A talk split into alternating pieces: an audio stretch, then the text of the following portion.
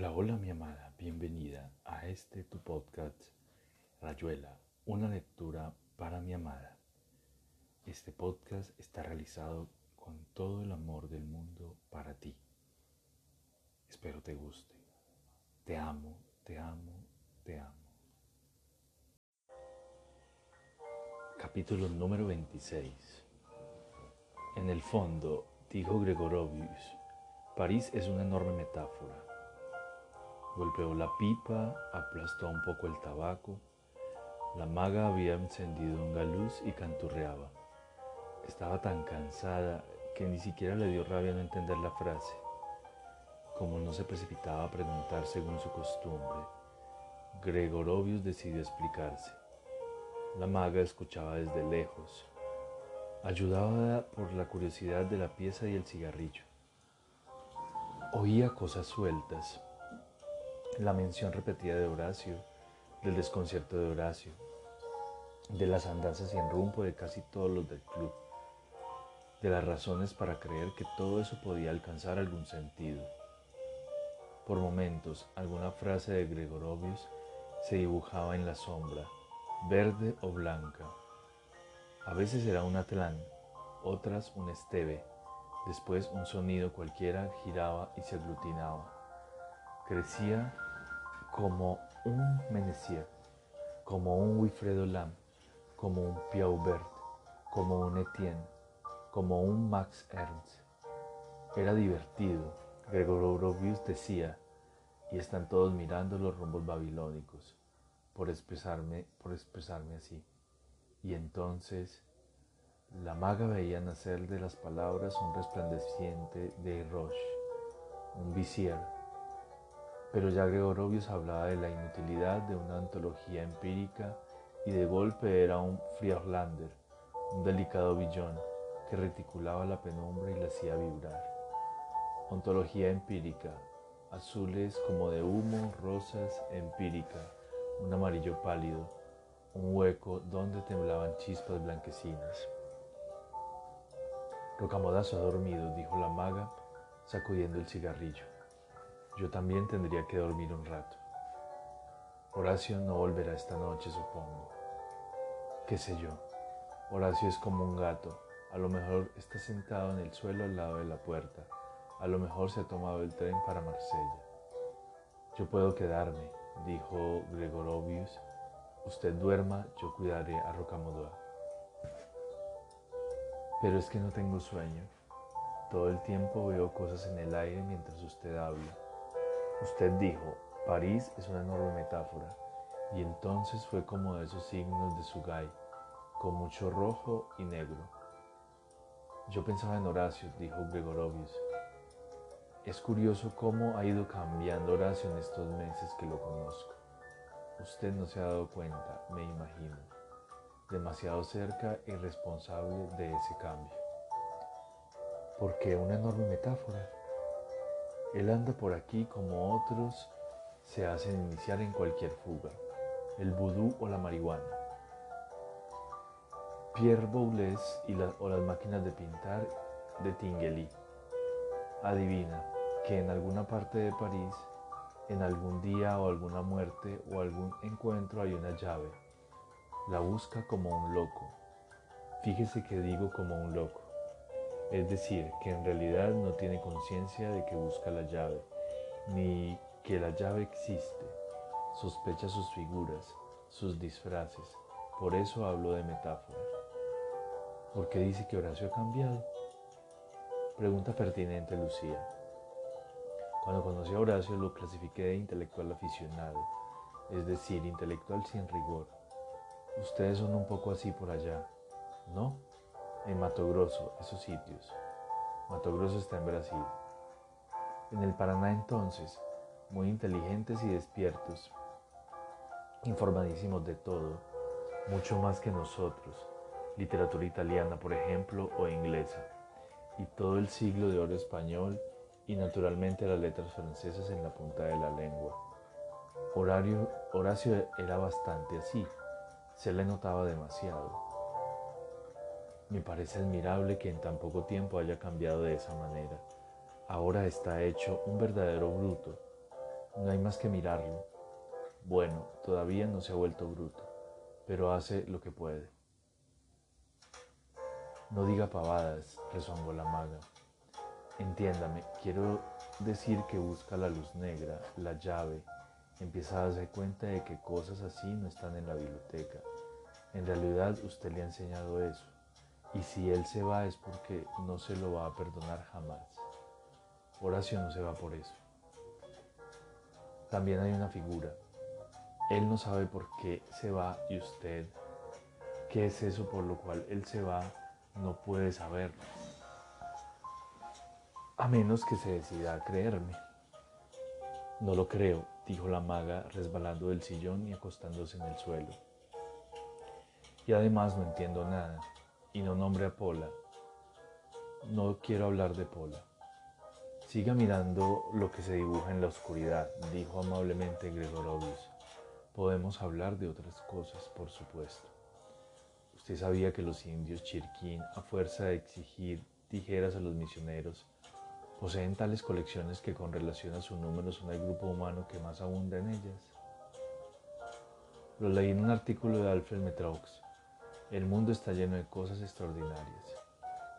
Pero ¿por qué París es una enorme metáfora? Cuando yo era chico, dijo Gregorovius, las niñeras hacían el amor con los ulanos que operaban en la zona de Vostok. Como yo las molestaba para esos menesteres, me dejaban jugar en un enorme salón lleno de tapices y alfombras que hubieran hecho las delicias de Malte Lauris Bridge. Una de las alfombras representaba el plano de la ciudad de Ofir, según ha llegado al occidente por vías de la fábula. De rodillas yo empujaba una pelota amarilla con la nariz o con las manos siguiendo el curso del río Chanten. Atravesaba las murallas guardadas por guerreros negros armados de lanzas y después de muchísimos peligros de darme con la cabeza en las patas de la mesa de caoba que ocupaba el centro de la alfombra, llegaba a los aposentos de la reina de Saba y me quedaba dormido como una oruga sobre la representación de un triciclinio. Sí, París es una metáfora. Ahora que lo pienso, también usted está tirada sobre una alfombra. ¿Qué representa su dibujo? Ah, infancia perdida, cercanía, cercanía. He estado 20 veces en esta habitación y soy incapaz de recordar el dibujo de ese tapiz. Está tan mugriento que no le queda mucho dibujo, dijo la maga me parece que representa a dos pavos reales besándose con el pico. Todo es más bien verde. Se quedaron callados, oyendo los pasos de alguien que subía. Capítulo 27 Oh, Pola, dijo la maga, yo sé más de ella que Horacio. Sin haberla visto nunca, Lucía, pero si la he visto tanto, dijo la maga impaciente. Horacio la traía metida en el pelo, en el sobre todo, temblaba de ella, se lavaba de ella. Etienne y Wong me han hablado de esa mujer, dijo Gregorovius. Los vieron un día en una terraza de café en Saint-Cloud. Solo los astros saben qué podían estar haciendo toda esa gente en Saint-Cloud, pero así sucedió. Horacio la miraba como si fuera un hormiguero, parece. Wong se aprovechó más tarde para edificar una complicada teoría sobre las saturaciones sexuales. Según él, se podía avanzar en el conocimiento siempre que en un momento dado se lograra un coeficiente tal de amor, son, son sus palabras, usted perdone la jerga china, que el espíritu cristalizará bruscamente en otro plano, se instalará en una surrealidad. ¿Usted cree, Lucía? Supongo que buscamos algo así, pero casi siempre nos estafan o estafamos. París es un gran amor a ciegas. Todos estamos perdidamente enamorados, pero hay algo verde, una especie de musgo, qué sé yo. En Montevideo era igual. Una no podía querer de verdad a nadie. Enseguida había cosas raras, historias de sábanas o pelos, y para una mujer tantas otras cosas. O sí, los abortos, por ejemplo, en fin. Amor, sexualidad. ¿Hablamos de lo mismo? Sí, dijo la maga. Si hablamos de amor, hablamos de sexualidad. Al revés ya no tanto. Pero la sexualidad es otra cosa que el sexo me parece. Nada de teorías, dijo inesperadamente Oship. Esas dicotomías como esos sincretismos. Probablemente Horacio buscaba en Paul algo que usted no le daba, supongo, para traer las cosas al terreno práctico, digamos. Horacio busca siempre un montón de cosas, dijo la maga. Se cansa de mí porque yo no sé pensar. Eso es todo. Me imagino que Paula piensa todo el tiempo. Pobre amor, el, de, el que de pensamiento se alimenta, si todo sí. Hay que ser justos. Paula es muy hermosa. Lo sé por los ojos con que me miraba Horacio cuando volvía de estar con ella. Volvía como un fósforo cuando se lo prende y le crece de golpe todo el pelo. Apenas dura un segundo, pero es maravilloso. Una especie de chirrido, un olor a fósforo muy fuerte y esa llama enorme que después se estropea. Él volvía así era porque Paula lo llenaba de hermosura. Yo se lo decía, sí, y era justo que se lo dijera. Ya estábamos un poco lejos aunque nos seguíamos queriendo todavía. Esas cosas no suceden de golpe. Paula fue viniendo como el sol en la ventana. Yo siempre tengo que pensar en cosas así para saber que estoy diciendo la verdad. Entraba de a poco, quitándome la sombra, y Horacio se iba quemando como en la cubierta del barco, se tostaba, era tan feliz. Nunca hubiera creído, me pareció que usted, en fin, que Paula pasaría como algunas otras, porque también habría que nombrar a, a François, por ejemplo. Sin importancia, dijo la maga echando la ceniza al suelo. Sería como si yo citara a tipos como Ledesma, por ejemplo. Es cierto que usted no sabe nada de eso y tampoco sabe cómo terminó lo de Pola. No, Pola se va a morir, dijo la maga. No por los alfileres, eso era una broma aunque lo hice en serio. Créame que lo hice, muy en serio. Se va a morir de un cáncer de pecho.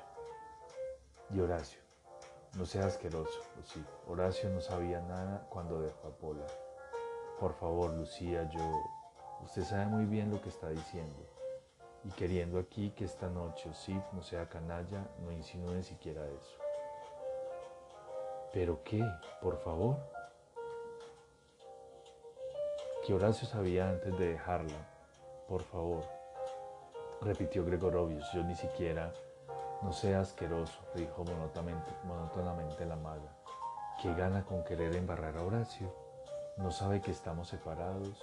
¿Que se ha ido por ahí con esta lluvia? No pretendo nada, dijo sí, como si se acurrucara en el sillón. Yo no soy así, Lucía. Usted se pasa la vida malentendiéndome. Tendría que ponerme de rodillas como la vez del capitán del grafín y suplicarle que me creyera y que Déjeme en paz, dijo la maga. Primero Pola, después usted, todas esas manchas en las paredes, y esta noche que no se acaba. Usted sería capaz de pensar que yo la estoy matando a Pola. Jamás me cruzaría por la imaginación. Basta, basta. Horacio no me lo perdonaría nunca, aunque no esté enamorado de Pola.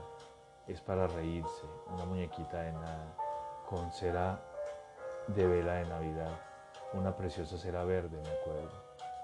Lucía, me cuesta creer que haya podido, no me lo perdonará nunca, aunque no hablamos de eso. Él lo sabe porque vio la muñequita y vio los alfileres. La tiró al suelo y la aplastó con el pie, pero no se daba cuenta de que era peor, que aumentaba el peligro. Paula vive en la Rue Dauphine. Dauphiné. Él iba a verla casi todas las tardes. ¿Le habrá contado lo de la maquinita verde? sí? Muy probablemente, dijo Sip hostil y resentido. Todos ustedes están locos.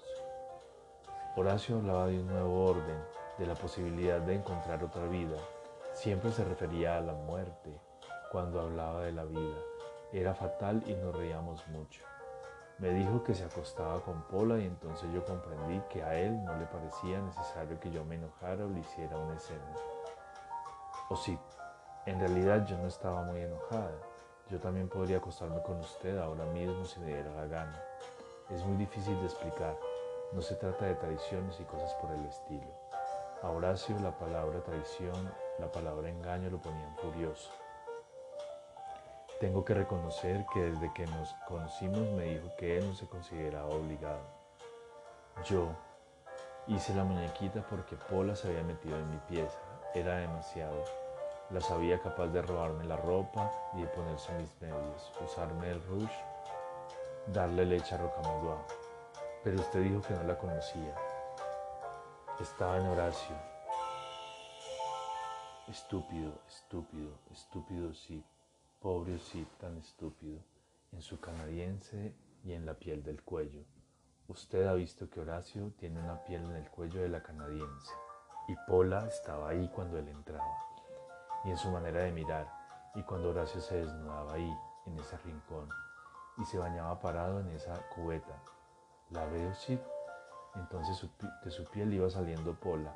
Yo la veía como un ectoplasma y me aguantaba las ganas de llorar pensando que en casa de Pola yo no estaría así. Nunca Pola me sospecharía en el pelo o en los ojos o en el vello de Horacio.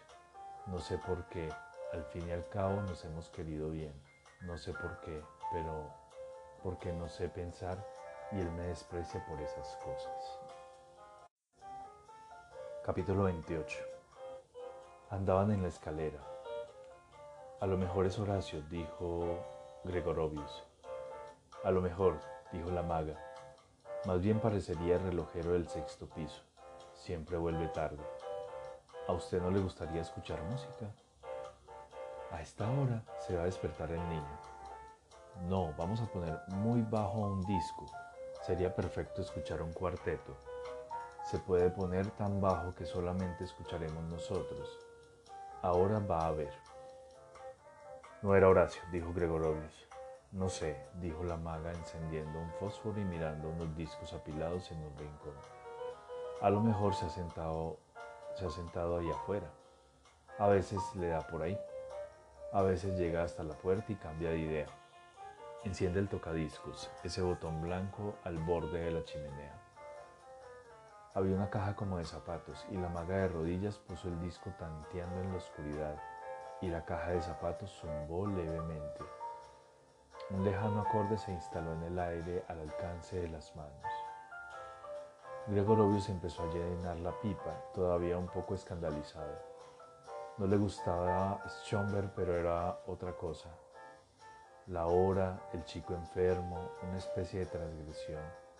Eso, una transgresión idiota por lo demás, pero a veces le daban ataques, así que en, en un orden cualquiera se vengaba del abandono en que lo tenía. Tiraba en el suelo con la cabeza casi metida en la caja de zapatos, la maga parecía dormir.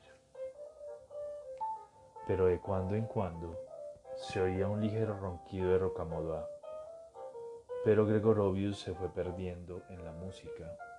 Descubrió que podía ceder y dejarse llevar sin protesta. Delegar por un rato en un bienes muerto y enterrado. La maga fumaba tirada en el suelo, su rostro sobresalía una y otra vez en la sombra, con los ojos cerrados y el pelo sobre la cara, las mejillas brillantes como si estuviera llorando, pero no debía estar llorando, era estúpido imaginar que pudiera estar llorando. Más bien contraía los labios rabiosamente al oír el golpe seco en el cielo raso. El segundo golpe, el tercero. Gregorovio se sobresaltó y estuvo a punto de gritar al sentir una mano que le sujetaba el tobillo. No haga caso, es el viejo de arriba, pero si apenas oímos nosotros. Son los caños, dijo misteriosamente la maga. Todo se mete por ahí. Ya nos ha pasado otras veces. La acústica es una ciencia sorprendente, dijo Gregorovius. Ya se cansará, dijo la maga. Imbécil. Arriba seguían golpeando. La maga se enderezó furiosa y bajó todavía más el volumen del amplificador. Pasaron ocho o nueve acordes, un pisicaro, y después se repitieron los golpes. No puede ser, dijo Gregorovius. Es absolutamente imposible que el tipo oiga nada. Oye más fuerte que nosotros, eso es lo malo. En esta casa, esta casa es como la oreja de Dionisios. ¿De quién? el muy infeliz justo en el adagio y sigue golpeando. Rocamodua se va a despertar. Quizás sería mejor... No, no quiero. Que rompa el techo. Le voy a poner un disco de Mario del Mónaco para que aprenda. Lástima que no tengo ninguno. El cretino, bestia de porquería. Lucía, rimó dulcemente Gregorovius, es más de medianoche. Siempre la hora, rezongó la maga. Yo me voy a ir de esta pieza. Más bajo no puedo poner el disco. Ya no se oye nada. Espere, vamos a repetir el último movimiento. No haga caso. Los golpes cesaron por un rato. El cuarteto se encaminó a su fin sin que se oyeran siquiera los ronquidos espaciados, de Rocamodua. La maga suspiró, con la cabeza casi metida en el altoparlante. Empezaron a golpear otra vez. ¡Qué imbécil! dijo la maga, y todo es así siempre. No se obstine, Lucía. No sea sonso usted. Me hartan, los echaría todos empujones. Si me da la gana de oír a Schomberg, sí por un rato. Se había puesto a llorar. De un manotazo levantó el pick-up con el último acorde y como estaba al lado de Gregorovius, inclinada sobre el amplificador para apagarlo, a Gregorovio le fue fácil tomarla por la cintura y sentarla en una de sus rodillas. Empezó a pasarle la mano por el pelo, despejándole la cara. La maga lloraba entrecortadamente, tosiendo y echándole a la cara el aliento cargado de tabaco. Pobrecita, pobrecita, repetía Gregorovius acompañando la palabra con sus caricias. Nadie la quiere a ella, nadie. Todos son tan malos con la pobre Lucía. Estúpido, dijo la maga tragándose los mocos con verdadera unción. Lloro porque me da la gana y sobre todo para que no me consuelen. Dios mío, qué rodillas puntiagudas se me clavan como tijeras. Quédese un poco así, suplicó Gregorovius. No me da la gana, dijo la maga. ¿Y por qué sigue golpeando el idiota ese? No le haga caso, Lucía, pobrecita. Le digo que sigue golpeando, es increíble. Déjelo que golpee, aconsejó incongruentemente Gregorovius Usted era el que se preocupaba antes, dijo la maga soltándole la risa en la cara. Por favor, si usted supiera... Oh, yo lo sé todo, pero quédese quieto, sí, dijo de golpe la, maga comprendiendo. El tipo no golpeaba por el disco, podemos poner otro si queremos. Madre mía, no, pero no oye que sigue golpeando. Voy a subir y le romperé la cara, dijo Gregorovius. Ahora mismo, apoyó la maga, levantándose de un salto y dándole paso. Dígale que no hay derecho a despertar a la gente a la una de la mañana. Vamos, suba, en la puerta de la izquierda hay un zapato clavado. ¿Un zapato clavado en la puerta? Sí, el viejo está completamente loco. Hay un zapato y un pedazo de acordeón verde. ¿Por qué no sube? No creo que valga la pena, dijo cansadamente Gregorovius. Todo es tan distinto, tan inútil. Lucía, usted no comprendió que, en fin, de todas maneras ese sujeto se podría dejar de golpear. La maga fue hasta un rincón, descolgó algo que en la sombra parecía un plumero, y Gregorovius oyó un tremendo golpe en el cielo raso. Arriba se hizo silencio. Ahora podremos escuchar lo que nos dé la gana, dijo la maga. Me pregunto, pensó Gregorovius, cada vez más cansado. Por ejemplo, dijo la maga, una sonata de Brahms. ¡Qué maravilla! Se ha cansado de golpear. Espere que encuentre el disco. Debe andar por aquí. No se ve nada. Horacio está allá afuera, pensó Gregorovius sentado en el rellano con la espalda apoyada en la puerta, oyendo todo, como una, como una figura de tarot, algo que tiene que resolverse, un poliedro donde cada artista y cada cara tiene su sentido inmediato. El falso, hasta integrar el sentido inmediato de la revelación. Y así Brahms, yo, los golpes en el techo, Horacio, algo que se va encaminando lentamente hacia la explicación. Todo inútil, por lo demás. Se preguntó qué pasaría si tratara de abrazar otra vez a la maga en la oscuridad pero Él está ahí escuchando, sería capaz de gozar oyéndonos, a veces es repugnante. Aparte de que le tenía miedo, eso le costaba reconocerlo. Debe ser este, dijo la maga. Sí, es la etiqueta con una parte plateada y dos pajaritos. ¿Quién está hablando allá afuera? Un poliedro, algo cristalino que cuaja poco a poco en la oscuridad, pensó Gregorovius. Ahora ella va a decir esto y afuera va a ocurrir lo otro, pero no sé lo que es esto y lo otro. Es Horacio, dijo la maga. Horacio y una mujer. No, seguro que es el viejo de arriba, el del zapato en la puerta. Sí, tiene voz de vieja, es como una urraca, anda siempre con un gorro de astracán. Mejor no ponga el disco, esperemos a ver qué pasa.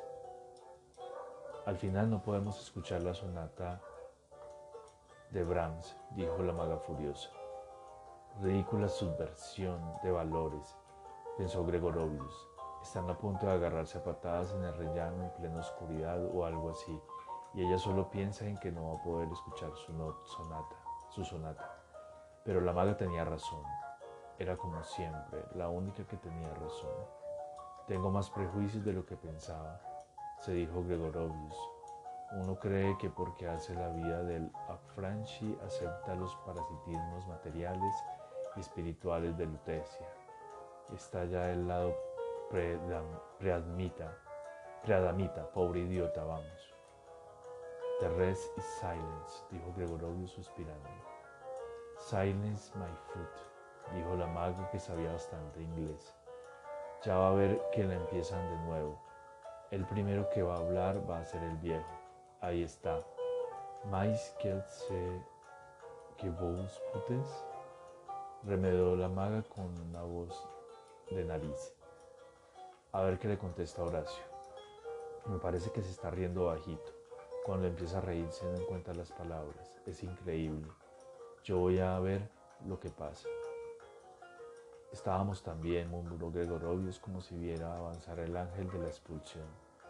Gerard David, Van der Weyden, el maestro de Flemage, a esa hora todos los ángeles, no sabía por qué eran malditamente flamencos, con caras gordas y estúpidas, pero de recamados y resplandecientes, y burguesamente condenatorios. Daddy ordered it, so you better be if you lose sinners. Toda la habitación llena de ángeles. I looked up to heaven and what did I see? A band of angels coming after me. El final de siempre. Ángeles policías, ángeles cobradores, ángeles, ángeles. Pudrición de la pudrición es como el chorro de aire helado que le subía por dentro de los pantalones las voces iracundas en el rellano, la silueta de la maga en el vano de la puerta.